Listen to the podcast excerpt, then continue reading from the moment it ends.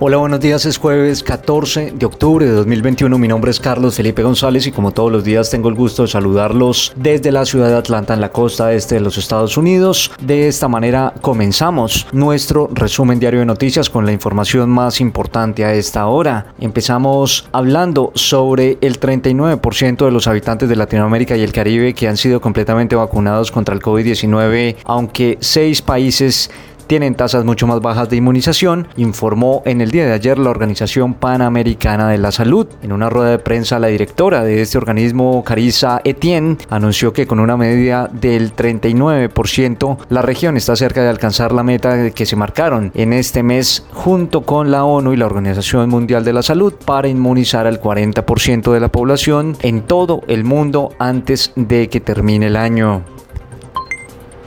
Y el gobierno de Venezuela denunciará al presidente de Colombia, Iván Duque, ante la Corte Penal Internacional por persecución y exterminio de los migrantes venezolanos después de culparlo del asesinato de dos jóvenes de ese país, anunció la vicepresidenta venezolana Delcy Rodríguez. Venezuela llevará a cabo estas acciones ante la Corte Internacional por el delito de exterminio, persecución contemplado en el artículo número 7.1h del Estatuto de Roma por la persecución contra los migrantes por el asesinato de estos venezolanos.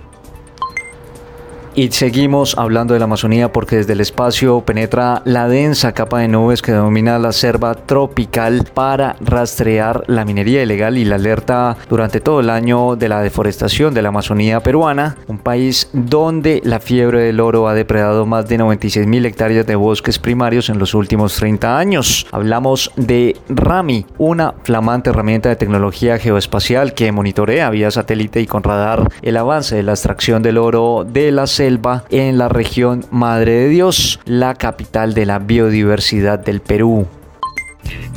Y ahora deportes, en Noticia Corta. В Москве, Россия, мы тоже слушаем Нотисия Корта. En Moscú, Rusia, también escuchamos Noticia Corta. Sao Paulo de Brasil anunció la salida en común acuerdo del técnico argentino Hernán Crespo después de una serie de malos resultados que han dejado al equipo al borde del descenso en el campeonato brasilero. Recordemos que Crespo había procedido de Defensa y Justicia donde había logrado ser campeón de la Copa Suramericana 2021.